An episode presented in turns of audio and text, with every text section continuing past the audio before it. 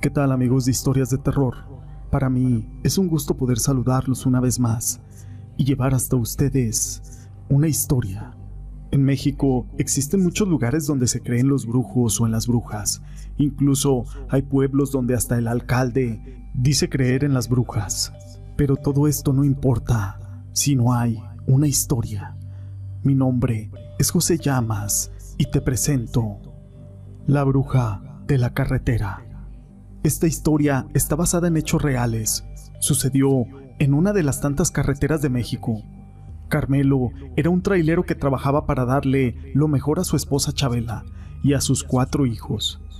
Una noche Carmelo venía por la carretera y de repente se le paró enfrente un pájaro muy grande. Carmelo dice, maldito pájaro y lo desvía. Pero por la ventana Carmelo ve que aquel pájaro lo está siguiendo y no hace caso.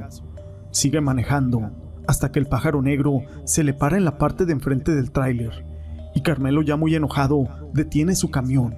Agarra unos mecates que traía en su tráiler y se baja. Agarra el pájaro negro y lo amarra.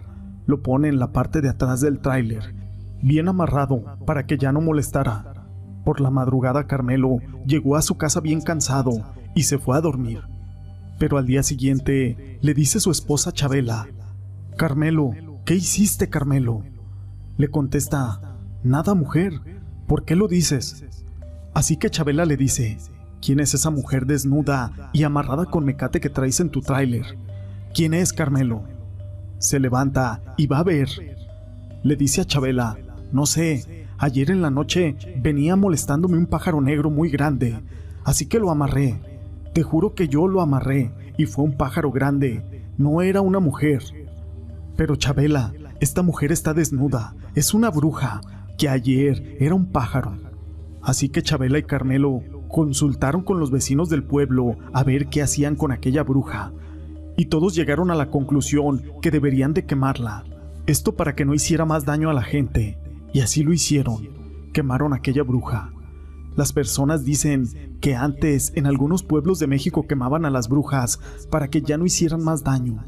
Aún así, no deberíamos de hacer eso, porque sea como sea, las brujas y los nahuales son seres humanos.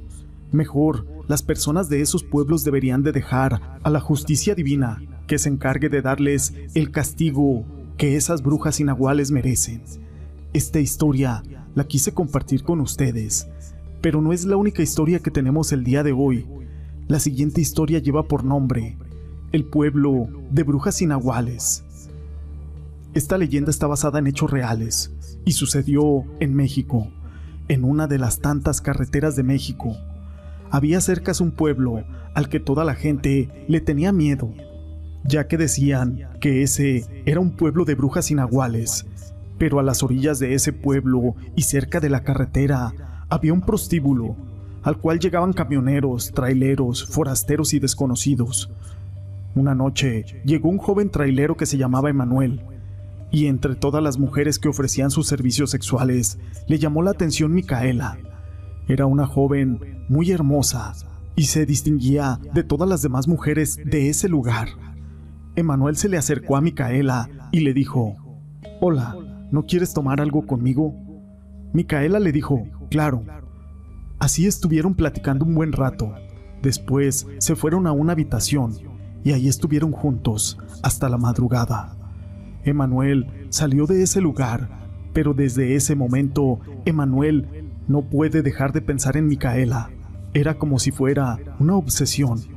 Así que Emanuel regresó a ese lugar y volvió a estar con Micaela.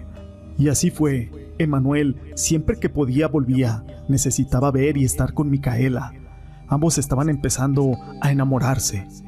Y una noche le dice Emanuel a Micaela, ya no quiero que seas prostituta, deja esta vida, vámonos a casarnos y hacer una vida juntos. Micaela le contestó, no creo en el matrimonio, pero te quiero, Emanuel, y por amor a ti estoy dispuesta a abandonar esta vida y que vivamos juntos. Emanuel le dijo, vámonos a vivir a la casa de mis papás. Al principio Micaela aceptó, pero ella iba cada fin de semana a ver a sus familiares al pueblo. Así pasaron los meses, y una tarde le dijo Micaela a Emanuel, Fíjate mi amor, que van a hacer una fiesta en mi pueblo. Vamos, te va a gustar. Solo que nos quedaremos a dormir en mi pueblo un fin de semana. Así que Emanuel aceptó y fueron a la fiesta de ese pueblo. Ese fue el último día que los papás de Manuel vieron a su hijo. Micaela regresó y les dijo a los papás de Manuel que cuando venían de regreso unos desconocidos, encapuchados, lo levantaron y se lo llevaron. Ella logró escapar y esconderse.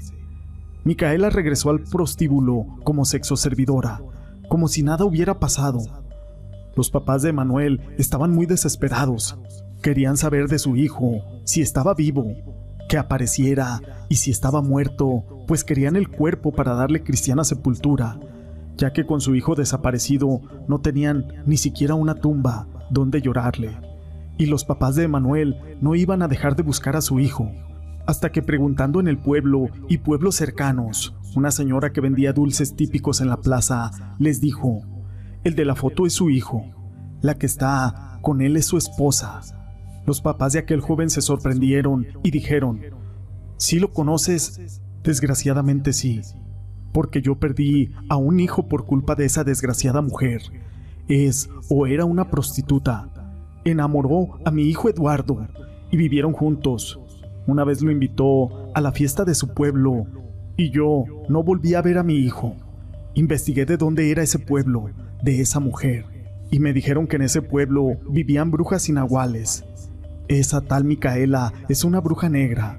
Cuando me fui a buscar a mi hijo Eduardo, nadie de ese pueblo quiso darme información, hasta que se me acercó una viejita y me dijo, si me das dos mil pesos, te digo qué pasó con tu hijo. Y yo se los di. Me dijo que Micaela lo ofreció en un sacrificio, en un ritual maligno, donde Micaela le sacó el corazón a mi hijo Eduardo y se lo comió a mordidas y después de ese ritual desaparecieron el cuerpo de mi hijo. Yo creo que su hijo Emanuel también fue víctima de esa mujer, y la tal Micaela también se lo ofreció en un sacrificio.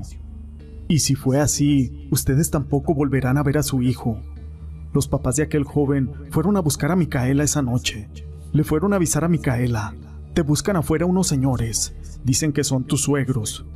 Micaela salió y lo saludó con mucho gusto, la muy hipócrita. La señora le dio una cachetada y le dijo, Eres una asesina, ya sabemos a qué pueblo perteneces y que eres una maldita bruja negra, que ofreciste a mi hijo Emanuel en un sacrificio, en un ritual. Eres una maldita. Te odio, Micaela. Lo único que contestó fue, ustedes me están llamando asesina, pero van a tener que comprobarlo porque no tienen pruebas. Así que si no pueden comprobarlo, mejor lárguense y no vuelvan a buscarme. Se van a arrepentir toda su vida.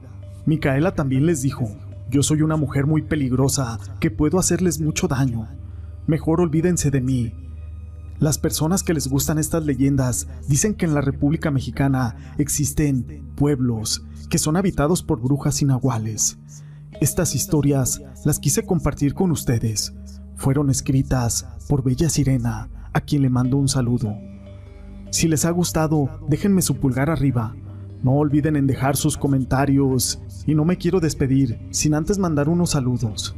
Para Aarón Hernández, Ángel García, Cindy Garduño, Estrella de la Noche, Janet Díaz Vargas, Marta Ibáñez, Teresa de Jesús García, Julián Gildardo, Rafael Uranzanda, Mercedes Beltrán, Eugenio Jiménez, Estela González, Sandra Delgado, Israel Salvatierra, José Cruz, Juan José Frías Gasca, Elisa Martínez, Frecuencia del Terror, Guadalupe Chicas, Ángeles Cedillo, Rosa María Castillo Lagunas, Peter Hausen, muy especialmente para Irma López, hasta El Fortín de las Flores, Veracruz, Lisette Dubón, C. Líder, Arturo Santiago, Lorena Gutiérrez, María Rivera, Rebeca Sánchez, Sandra Velázquez, Nolan Ryan, para mi amiga Ani GP, Ernesto Iván Velázquez, Peregrino del Terror, Silvia Sánchez, Juan Alcalá, a todos ellos y a ti, gracias por ser parte de este canal.